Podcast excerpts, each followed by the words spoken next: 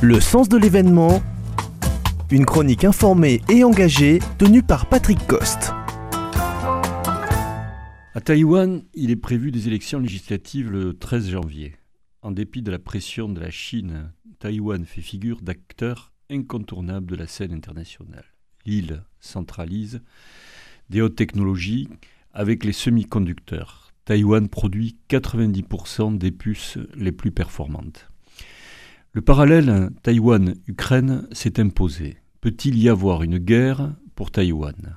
Après l'attaque de l'Ukraine, la population a réagi en se disant qu'il fallait pouvoir résister, mais la présidente s'est tout de suite prononcée contre tout défaitisme.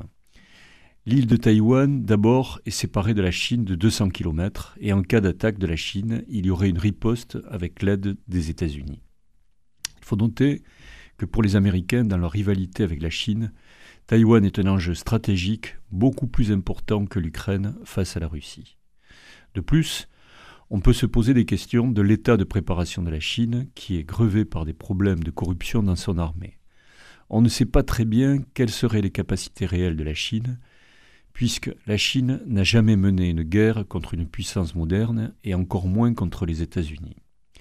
Joe Biden vient de donner un accord de 300 milliards de dollars de façon à renforcer les défenses, bien que les Américains estiment que les Taïwanais s'appuient trop sur eux.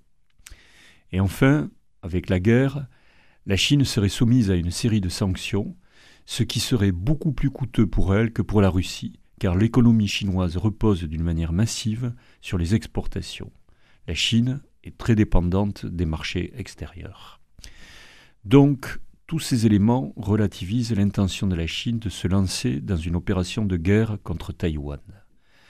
À Taïwan, le budget de la défense a connu sa plus forte hausse en 2023.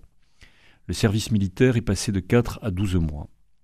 Le débat à Taïwan sur les questions de défense est assez malsain dans la mesure où Taïwan a une partie de sa population qui privilégie un rapprochement avec la Chine, et de l'autre côté, une autre partie penche non pour l'indépendance, mais pour la proclamation d'un nouvel État. Entre ces deux camps politiques, il y a un débat sur le plan des achats d'armement ou de la production d'armement. Il y a donc un problème de cohésion politique entre les deux. Mais les Taïwanais de la rue sont majoritairement convaincus qu'il faut tout faire pour défendre l'île. Il y a même dans la société civile des groupes qui participent à des préparations militaires. En réalité, il y aurait déclenchement du guerre seulement si Taïwan décrétait son indépendance. Ce serait insupportable pour le nationalisme chinois.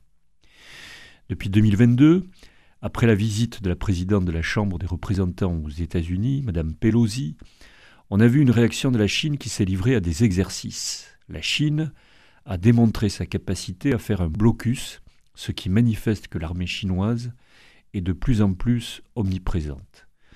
Le scénario le plus dangereux serait un incident, puisqu'il y a une incursion de plus en plus nombreuse de bateaux chinois dans la zone de Taïwan.